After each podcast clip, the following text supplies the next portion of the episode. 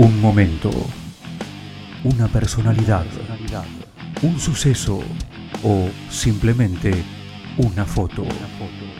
Sangría, el espacio de una historia.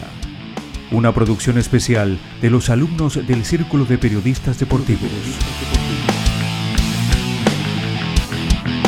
Tomé la decisión de dejar de dirigir eh, básquet profesionalmente.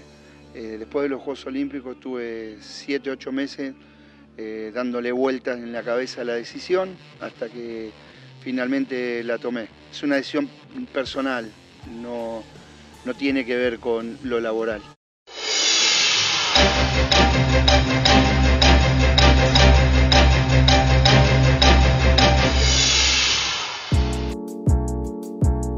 El 16 de abril de 2022, el mundo del básquet argentino se vio sacudido por un comunicado que escribió Julio Lamas en sus redes sociales donde confirmaba el final de su carrera como entrenador.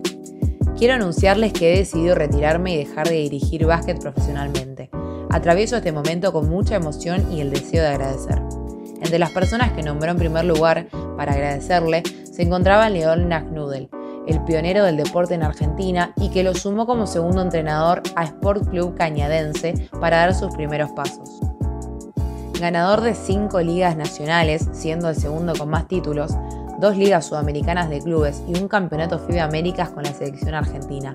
Entre otros logros, Lamas dejó su huella en cada institución que pasó a lo largo de sus 33 años como director técnico.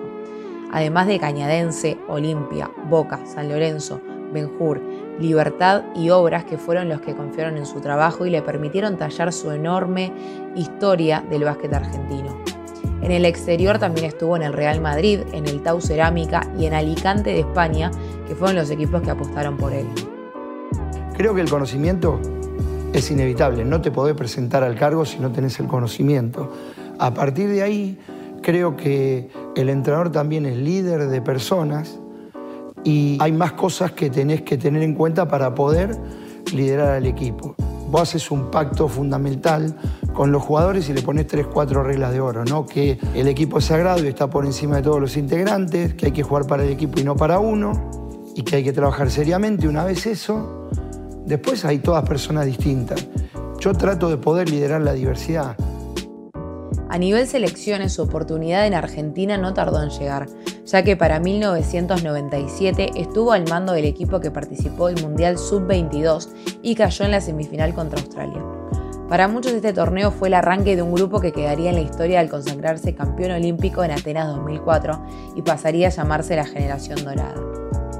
Dirigir la selección argentina es un privilegio. Dirigir la selección del país en el que vos naciste tiene una cuestión de orgullo que tiene que ver con tus raíces y con tu identidad tremenda. Dirigirla dos veces ya es este, eh, una, es ser afortunado. Y que en esas dos veces, en una sean pibitos los jugadores de la generación dorada y en otro veteranos, es un poco un regalo que el, que el básquet me puso en el camino que valoro enormemente. Ya en el cierre de su impecable trayectoria, se cruzó con el nuevo desafío al que definió como el más grande de su carrera, la selección de Japón, con la que logró nuevos hitos al clasificar al Mundial de 2019 después de 13 años y además que participó en los Juegos Olímpicos de 2021. Estamos hablando de uno de los entrenadores más importantes de, la historia argentina, no solamente en materia de resultados, por lo que ha hecho en la Liga Nacional y también con la selección, sino porque ha dejado un legado de un know-how de cómo hacer las cosas como entrenador, independientemente del contexto basquetbolístico. Eh, manejo de grupos, por sobre todas las cosas, ha sido un, ejemplo en eso, en cómo ayornarse a los tiempos. Eh, él tiene una frase muy oportuna, muy buena y que muchos han copiado sobre qué botón tocar de cada jugador, que cada jugador tiene botones diferentes, emocionales, económicos, deportivos, y gestionar esos botones para hacer rendir individualmente en pos del beneficio del equipo no es para cualquiera. Él lo ha hecho verdaderamente muy bien, así que, me insisto, estamos hablando eh, indudablemente de uno de los mejores coaches que tuvo Argentina. Ahí pasaba Carlos Altamirano, el periodista de Teis Sports y DirecTV, hablando de lo importante que fue Lamas como líder del equipo y no solo como un entrenador. Por eso, Alejandro Constant, actual basquetbolista del Club Comunicaciones y que fue dirigido por Lamas en el Club de las Sanitarias, nos cuenta su experiencia. La verdad que fue hermoso eh, ese año, eh, más allá del, resultado deportivo que fue bueno, creo que fue una de las experiencias más lindas, eh, él como, como, técnico mío. Cuanto a la enseñanza, creo que, que, muchas. Ahora quizás no, no me acuerdo específicamente alguna en especial, pero sí siempre transmitiendo eh, mucha tranquilidad, mucha contención, con quizá la palabra justa en el momento justo.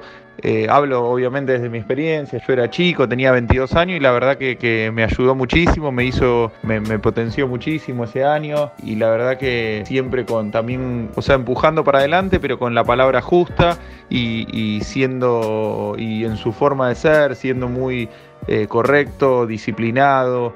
Eh, la verdad que, me gustó mucho todo eso.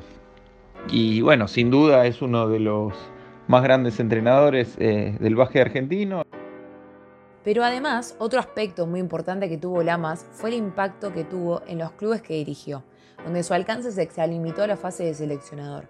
Así lo explica el entrenador Ariel Rearte, actualmente radicado en México dirigiendo los halcones de Ciudad Obregón, pero con vasta experiencia en la Liga Nacional, donde se enfrentó en reiteradas ocasiones contra equipos dirigidos por Julio.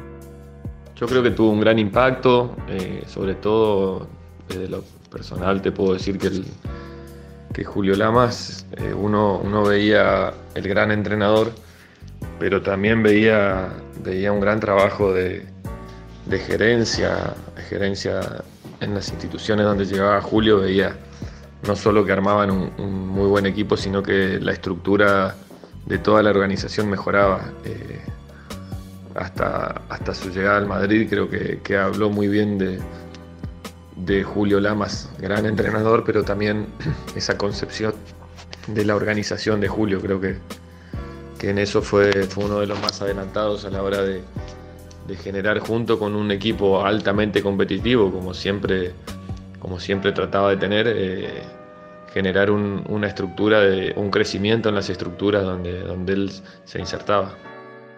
Tanto ahora que se retira Julio Lamas de la dirección técnica activa, como en el día que se, se vayan retirando los, los entrenadores top que hemos tenido en estos últimos 30 años, eh, va a ser una gran pérdida para, para no encontrarnos eh, otra vez dirigiendo un juego, pero creo que, el, el, básquetbol no puede darse el lujo de, que estos entrenadores, en este caso Julio Lamas, no sigan con algún tipo de conexión importante con, con nuestro básquetbol. Han sido entrenadores que, que tuvieron en sus manos y, pudieron lograr el máximo potencial de la generación dorada. Entonces creo que, si bien no lo, no lo tendremos más eh, dentro del campo enfrentándolo o viendo cómo dirige, creo que como, como argentinos eh, debemos eh, seguir conectándolos con, con, nuestro básquetbol. Son, son personas que intelectualmente están, están en un nivel superlativo y, y el conocimiento mundial que tienen de la actividad creo que, así lo acredita. Entonces me parece que lo extrañaremos dirigiendo un juego, pero ojalá no los extrañemos en, dentro del ámbito del baloncesto. El ahora ex entrenador de 57 años todavía no descarta seguir ligado al deporte, ni tampoco tiene definido su futuro a corto plazo.